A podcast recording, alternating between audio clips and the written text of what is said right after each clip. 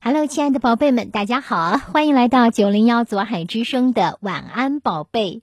亲子阅读是阅读的最美姿态之一，书香近万家，阅读你我他。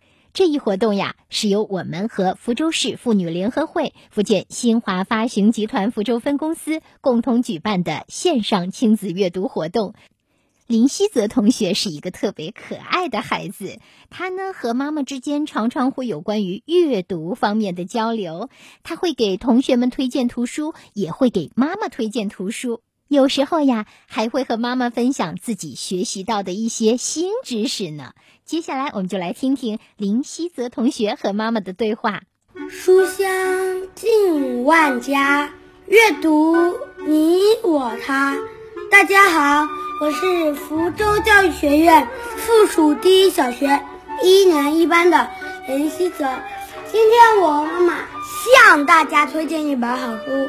米小圈漫画成语之“废寝忘食”。希泽，这么晚了你还不睡觉呀？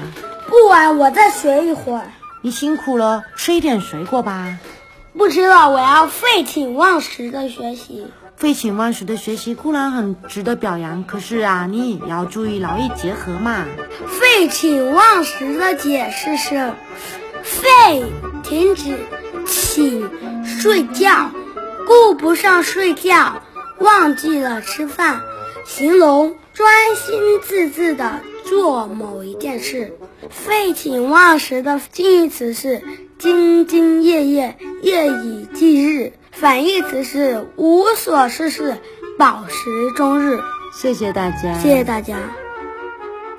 谢谢可爱的西泽，很高兴认识你啊！还要感谢你的家长把你们的对话录了下来，我觉得这是值得珍藏的一辈子的美好回忆，记录了你们的共读时光，也让我们分享到了你们亲子和乐融融的快乐，共同学习，共同成长，真好呀！